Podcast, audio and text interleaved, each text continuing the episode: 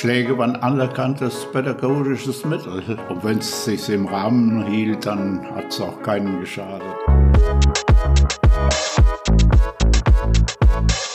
Das ist Schnack Landfluss, der Generationen-Podcast.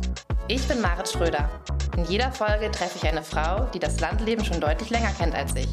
Dabei frage ich mich, was früher anders war als heute.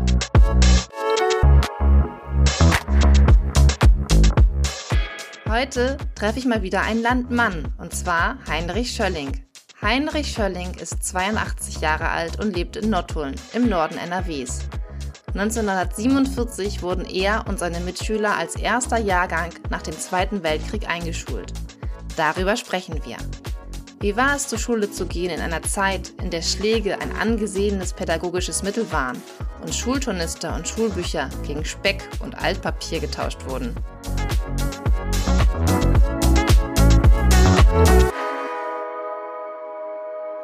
Genau, Herr Schölling. Ähm, wir wollen ja heute darüber sprechen, wie es war, früher in der Schule zu sein und wie es vielleicht auch heute ist, was sich gewandelt hat. Wann waren Sie denn eigentlich wo in der Schule? Sie sind 41 geboren. Ich bin 41 geboren mhm. und dann eben mit sechs Jahren bin ich eingeschult worden, 1947. Mhm. Und das war damals die erste reguläre Einschulung nach dem Krieg. Mhm. Nicht vorher, also 45 sind ja gar keine eingeschult worden. Und dann wurden da mal welche im Herbst eingeschult. Und dann hatten die so Kurzschuljahre, aber das waren alles die Älteren. Bei uns lief alles planmäßig. Nur der Jahrgang war eben ein bisschen stärker als sonst. Weil die Jahrgänge davor auch mit die eingeschult wurden. Jahrgänge mhm. davor und vor allen Dingen auch äh, Flüchtlinge, die ja auch lange unterwegs waren und dann auch äh, ja, noch nicht eingeschult waren. Was kann ich mir darunter vorstellen, wenn Sie sagen, der Jahrgang war ein bisschen stärker? Wie viele Kinder waren Sie? Das kann ich heute nicht mehr sagen. Aber es war wahrscheinlich, also heute gibt es ja so 1a, 1b, 1c, sowas gab es wahrscheinlich nicht, ne? Nein, das gab es nicht. Also wir hatten ja, ich ging ja in eine Bauerschaftsschule. Mhm. Da wurden dann morgens von einem Lehrer die Jahre fünf bis Jahrgänge 5 bis 8 unterrichtet mhm. und nachmittags dann die kleinen 1 bis 4. Ah, und vormittags hatten Sie frei, oder wie ist das? Wir hatten vormittags frei und mussten dafür nachmittags zur Schule. okay. nee. mhm. Und dann war das mit den Jahrgängen 1 bis 4 alles zusammen? Ja, das war alles zusammen, aber mhm. da waren die Lehrkräfte darauf eingestellt. Mhm. Also wenn sie meinetwegen jetzt mit den E-Männchen gearbeitet haben, mhm. dann machten die andere schriftliche Arbeiten. Und wie lange waren Sie da so in der Schule? Also wann fing die Schule an?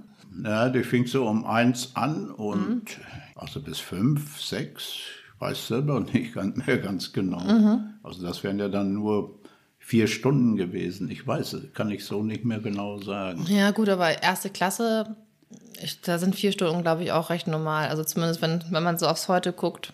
Ja. Hatten Sie denn da einen Lehrer oder eine Lehrerin, die alles unterrichtet hat oder gab es auch verschiedene Lehrer? Nein, wir hatten eine Lehrerin und die hat alles unterrichtet. Also das war auch eine Vertriebene, die kam aus Schlesien, aber die war sehr nett und hat sich auch sehr um die Kinder gekümmert. Mhm. Vor allen Dingen auch die, die noch was aufzuholen hatten. Mhm. Oder da waren sie auch häufig, ging es ja auch Grippewellen, dass viele fehlten und länger fehlten. Und dann hat sie die nach Schulschluss noch weiter unterrichtet. Also so aus eigenem Antrieb heraus? Ja, aus eigenem Antrieb. Wie war das denn so mit, ähm, mit Autoritäten in der Schule? Wenn man es ähm, zurückblickt, also das war ja in der Nachkriegszeit, ich weiß gar nicht, wie lange genau, erlaubt, auch den Kindern, weiß ich, mit so einem Stock auf die Finger zu schlagen oder sowas. Können Sie von sowas auch berichten? Haben Sie das erlebt? Ja, natürlich. Also Lehrer waren absolute Autoritätspersonen, Respektspersonen. Mhm. Also da gab es zu Hause auch kein, ja, äh, wie soll ich sagen, kein, äh, kein Bedauern oder so etwas. Also wer sich in der Schule nicht gut betragen hatte und erzählte zu Hause, ich habe Schläge bekommen, dann bekam er zu Hause noch einmal Schläge, nicht? damit er sich das nächste Mal oder für die Zukunft in, die, in der Schule richtig benehmen kann. Und äh, was, was waren das so für Situationen, in denen äh, in denen die Kinder an der Schule geschlagen wurden, wenn die Hausaufgaben vergessen wurden oder wenn die, weiß ich nicht, zu laut waren? Ja, Hausaufgaben, äh, ja, vor allen Dingen, wenn sie sich nicht gut benommen hatten. Also das erste Mal, dass ich erlebt hatte, äh, dass einer geschlagen wurde, mhm. Der hatte ein Vogelnest ausgenommen. Also die Eier deshalb bestraft. Die, die, Eier rausgeklaut aus dem Nest, oder? Ja, oder so aus Jux ja. Äh, irgendwie. Ja, so war das. Und hatten Sie da, also hatte man da Angst vor als Kind, vor den Lehrern, dass man da also nein, vor, der, vor dieser Lehrerin hatte ich und auch wir keine Angst. Das war so eine Autoritätsperson. Der Lehrer, der die älteren Jahrgänge unterrichtet, ja, der konnte auch schon mal ausrasten und dann auch richtig draufhauen. Also, mhm. Das haben wir in, der, in den ersten vier Jahren nicht erlebt. Gab es da einen Unterschied zwischen Männern und Frauen? Also die Lehrerin und dem Lehrer? Hat die Lehrerin auch geschlagen oder nur der Lehrer? Ach ja, gut, äh, was heißt geschlagen?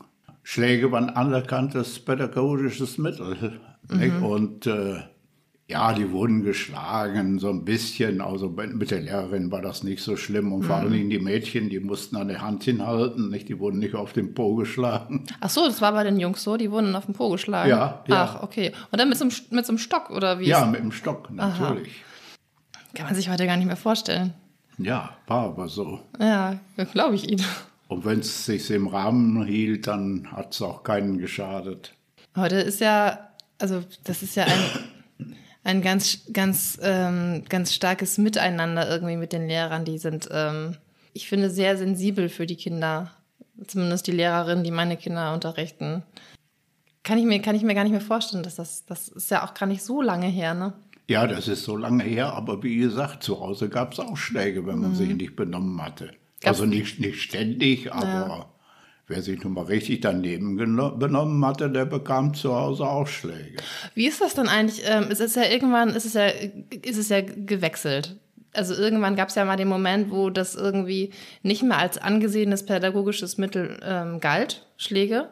Äh, können Sie sich an den Moment noch erinnern, als das so ja, als es so, ein, so, ein, so einen Switch, so einen Wechsel gemacht hat? Ja, nicht so direkt, aber die Lehrer wechselten ja auch mal. Mhm. Und äh, vor allen Dingen 1953, da war ich allerdings dann auch schon zwölf, mhm. da bekamen wir einen jungen Lehrer. Das war seine erste Stelle. Mhm. Und der war vorher schon, äh, hatte ein Stipendium in Amerika gehabt. Äh, und äh, ja, der war nun also ich würde sagen Spitze. Ne? Also da hatte man Vertrauen zu und der konnte, ja, der brauchte auch nicht schlagen oder sonst was nicht. War so eine Autoritätsperson. Kann man sich das denn so vorstellen, dass das die Lehrer, die irgendwie über, über die, ihre Person nicht die Autorität ausgestrahlt haben, wie zum Beispiel der, von dem Sie gerade berichtet haben, dass die dann halt die Autorität sich über so Maßnahmen wie die, wie die Schläge reingeholt haben? Weiß ich auch. Okay. Kann man so direkt nicht sagen. Also. Ja. Hier noch eine kleine Info aus dem Off. Tatsächlich dauerte es bis 1973, bis die Prügelstrafe in allen Schulen abgeschafft wurde, auch wenn sich nicht alle Lehrer streng daran hielten. In der DDR wurde Prügeln in den Schulen seit 1949 schon verboten. Eltern allerdings durften ihren Nachwuchs weiterschlagen. Das wurde erst 1998 im bürgerlichen Gesetzbuch verboten. Und zwar wurde da körperliche und seelische Misshandlung für unzulässig erklärt.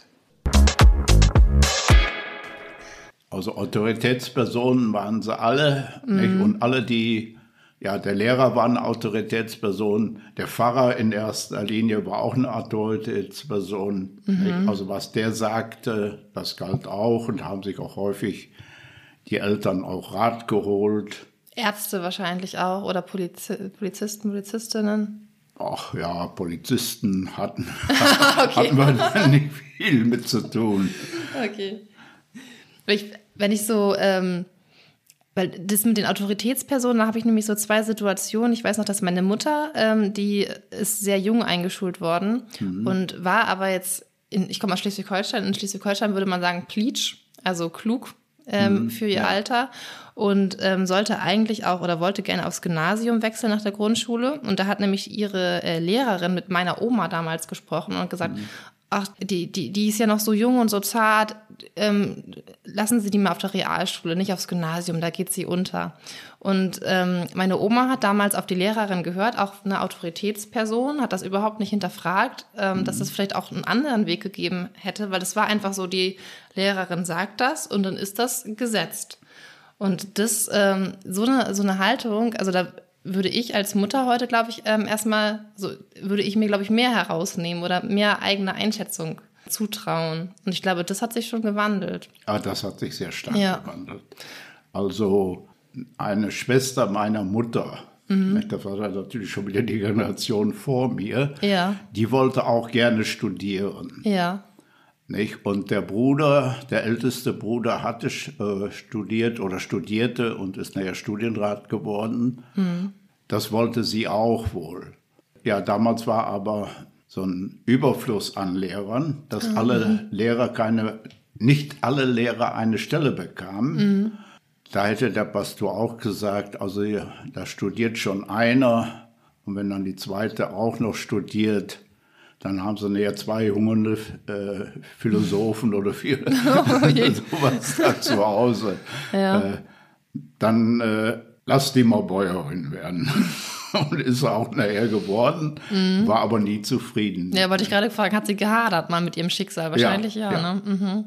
Ähm, wie hat man denn die, die Lehrer angesprochen? Also jetzt, ähm, meine Kinder sagen immer, Frau, hm, hm aber duzen also schon mit, also mit dem Nachnamen werden die Lehrer angesprochen, aber mit einem Du in der Grundschule. Jetzt auf der weiterführenden Schule ganz normal, auch da werden die Lehrer gesiezt. Wie mussten Sie denn die Lehrer ansprechen? Ja, wir haben die Lehrer auch gesiezt mhm. und äh, ja, also die Lehrerin, das war Fräulein Wölleck und der Lehrer später war Herr Südo. Mhm. Und wenn die Lehrerin verheiratet war, war es wahrscheinlich eine Frau dann? Nee, also verheiratete Lehrerin gab es sozusagen fast gar nicht zu der Zeit. Ah. Nicht? Also wenn die heirateten, dann schieden sie sehr häufig aus dem Schuldienst aus und machten das so wie die meisten Frauen auch, waren die Frauen Mutter. Nicht? Stimmt. Da habe ich jetzt gar nicht dran gedacht, aber ja. Ja. Da mussten ja auch die Männer noch zustimmen, wenn die Frauen berufstätig waren damals, ne? Ja, vor allen Dingen, wenn die ja ein richtiges Arbeitsverhältnis hatten. Mhm. Äh, und ähm, gab es eine Schulkleidung, gab es eine Schuluniform? Nein. Bei nein. Ihnen? Was hat man so angezogen? War man schon ordentlich gekleidet in der Schule? Wurde darauf Wert gelegt bei Ihnen im ja, Elternhaus? Also man war schon ein bisschen besser gekleidet als zu Hause, das ist ganz klar. Aber eine Schulordnung äh, gab es nicht. Und, mhm. äh, die Mädchen mussten die Röcke Kleider anziehen oder durften die auch eine Hose tragen? Nein, also die hatten alle äh, Kleider, lange Strümpfe. Ja, hatten die Jungs allerdings auch. Mhm. Also schon so, so. Also wir, äh, wir hatten auch im, im Winter auch so ein Leibchen und dann so Wollstrümpfe mit einer Strapse. Ach, also mit ja, so mit so also, Hosenträgern oder sowas oder oder mit so einem Nee, so ein Leibchen. Mhm. Nee, und da waren dann äh, die äh, Gummis äh, zur Strumpfhalterung dran. Ah, ach so. Mhm. Aber dann ist schon so eine informelle Schuluniform, wenn Sie sagen, alle hatten irgendwie so Socken, so hohe Socken. Nein, also das gab es nur äh, auf den Gymnasien, bestimmte Gymnasien. Und die hatten eine Vor richtige. Allen Dingen, wenn das Internate waren oder so, mhm. dann waren die auch dann. Ja, da waren sie dann auch wieder einheitlich gekleidet ähm, wenn Kinder eingeschult werden, ist ja die, der Kauf des Tornisters echt eine Investition heute. Ja. Also 200 Euro für so ein Ding ist ja echt nichts. Man staunt ja wirklich, was man für die Dinge ausgeben kann. Mhm. Ähm, wie war das früher? Hat man da irgendwie von, hat man, hat jedes Kind einen neuen Tornister bekommen? Hat man den von den Geschwistern aufgetragen? Ja, also ich war der Älteste, konnte von meinen Geschwistern nichts tragen. ja. ja, das war ein richtiges Problem also 1947. Mhm. Da konnte man für Geld nichts mehr kaufen. Mhm. Nicht? Da musste man schon Ware anbieten zum Tausch. Mhm. Nicht? Häufig waren das dann haltbare Sachen, mal wegen Speck und ja. äh, amerikanische, englische Zigaretten und so weiter. Bei mir war das auch ein Problem, einen Tornister zu bekommen. Aber wir hatten Glück, eine Tante von mir, die wohnte in Münster und die hatte Bekannte, mhm. die ein Lederwarengeschäft führten. Ah, okay. Ne? Und so bekam ich einen Turnister. Und haben Sie den geschenkt bekommen, gekauft, gegen Speck getauscht? Ja, irgendwie getauscht. Anders ging es nicht. Gegen, gegen ähm, Lebensmittel oder sowas? Ja, Speck war gängig. Dann äh, ja, eben amerikanische Zigaretten und Ja. so weiter, aber die musste man ja auch vorher wieder eingetauscht haben. Ja, das und ist ja verrückt. äh, ja, da habe ich einen Turnister bekommen. Der war auch sehr groß und richtig aus Rind, Rindleder. ja. Und meine Eltern waren da ganz stolz drauf. Mhm. Und ich war da total enttäuscht drüber. Oh, was hätten Sie denn lieber gehabt? Ja, das lag daran, es musste ja damals auch höchstwahrscheinlich alles schnell gehen, die Ware musste schnell verarbeitet werden. Der Turnister stank ganz fürchterlich nach Gerbsäure. Zumindest für meine Nase. Ja. Ja, also da wusste ich wirklich nicht, wie man sich darüber freuen kann. Und dann unser Nachbarmädchen, da wohnte auch eine Kriegerwitwe, davon die Tochter, Kriegerwitwe und Flüchtling, also kam alles zusammen. Und die Tochter, die hatte so einen schönen, glänzenden Turnister. Und vor allen Dingen roch er nicht. Also den hätte ich auch gerne gehabt. Nochmal weiter tauschen vielleicht. Ja. Aber da hätten Ihre Eltern wahrscheinlich auch den Kopf geschüttelt. Ja, und dann, wir gingen ja bei jedem Wetter zu Fuß zur Schule. Ja. Ne? Und da war auch mal eine längere Regenperiode. Und dann auf dem Heimweg, da ging der Turnister von dieser, von dem Nachbarmädchen wie so eine Ziehharmonika auseinander. Oh. Und auf einmal, bums, da riss er ganz auseinander und die schöne Schiefertafel und alles lag auf der Straße. Und was war das für ein Material? Ja, das war Presspappe. Oh. Ja, Das war Presspappe, das wussten wir ja auch alle nicht. Und da war aber die Hilfsbereitschaft groß in der Bevölkerung, muss ich sagen. Also das Mädchen ist, so meine ich, nur einen Tag mit einer Tasche zur Schule gegangen und dann hatte sie schon wieder einen Turnister. der ihr dann irgendwie geschenkt Ja, irgendwie geschenkt bekommen. Ja. Also das hatten sicher Nachbarn oder andere hatten das gehört und dann hatten die von ihren Kindern vielleicht noch einen Einen. Tornister zu Hause liegen. Nicht? Und dann hat die ganz schnell einen Tornister bekommen. Und der hat auch gehalten. Der ist dann nicht, hat die, die Regenschauer überstanden. ja. Äh, Und wie lange hat das Ding denn gestunken? Hat sich das irgendwann gelegt? Ach, das hat sich natürlich auch nachher gelegt. Also nachher, ja, der war groß und stabil und alles. Also nachher habe ich den auch ganz gerne getragen. Aber Ja, nur den hat man dann wahrscheinlich auch seine gesamte Schulzeit gehabt, oder? Ja. Äh, was war da so drin? Schieferntafel haben Sie gerade schon gesagt. Also es wurde dann tatsächlich mit Kreide in jedem Fach auf die gleiche Schiefertafel geschrieben. Nein, auf einer Schiefertafel, äh, da wurde nicht mit Kreide geschrieben, sondern mit einem Griffel. Was ist das?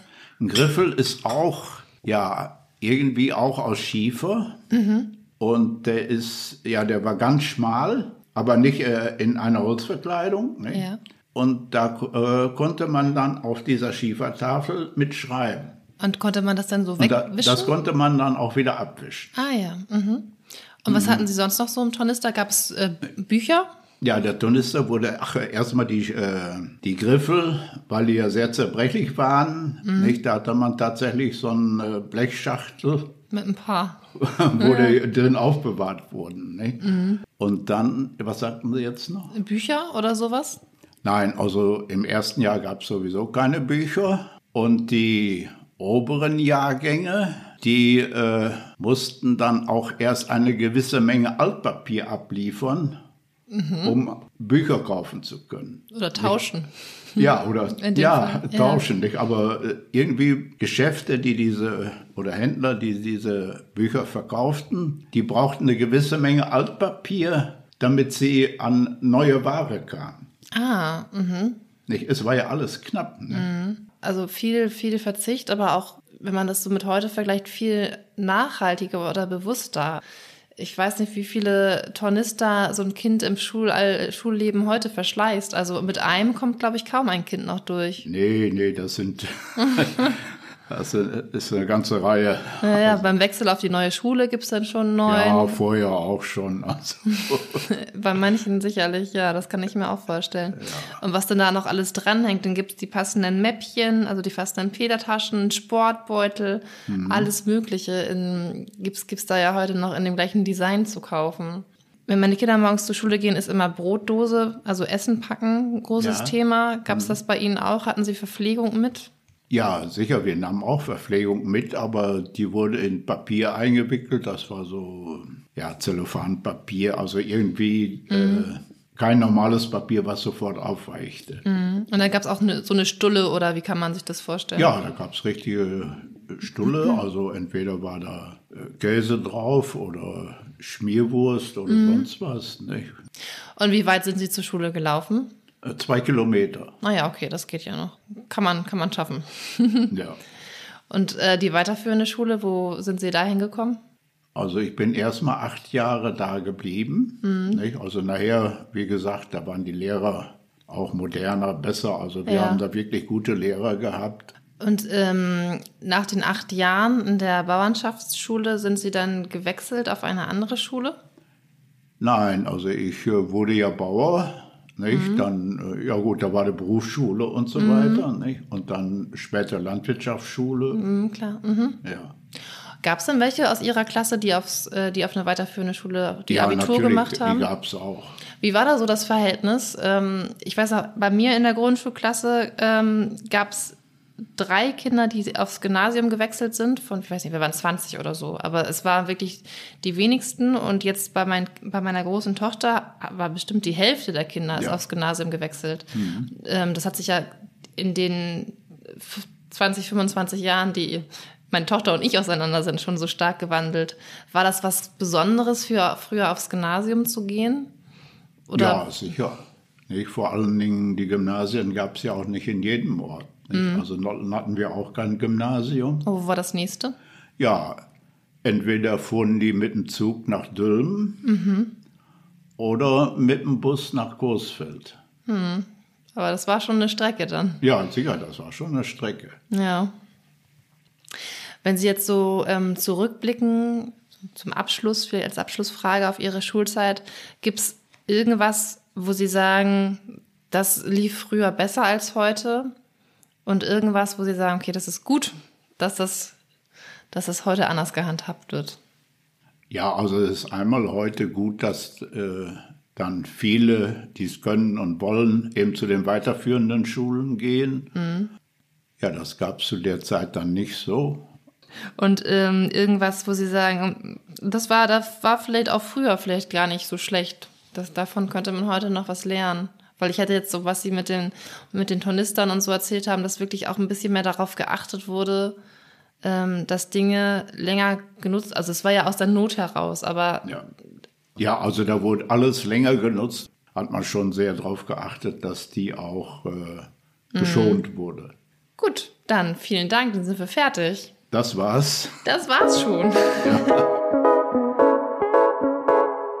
Mein Fazit, es ist wie so oft. Blickt man zurück, findet man Dinge, über die man sich heute nur wundern kann. Die Prügelstrafe ist so eines. Mir persönlich war gar nicht bewusst, wie lange Prügeln vom Gesetzgeber her nicht verboten war, vor allem in der Familie. Man empfindet aber beim Blick zurück auch Dinge, an denen man sich heute zumindest in Teilen ein Beispiel nehmen kann. Der bewusste und nachhaltigere Umgang mit Tornistern und Schulbüchern, der damals auch aus der Not heraus entstanden ist, täte unserer heutigen Konsumgesellschaft ganz gut.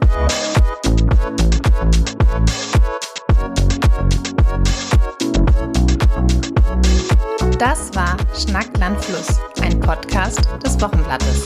Redaktion, Schnitt und Produktion Marit Schröder und Munja Nienhaus.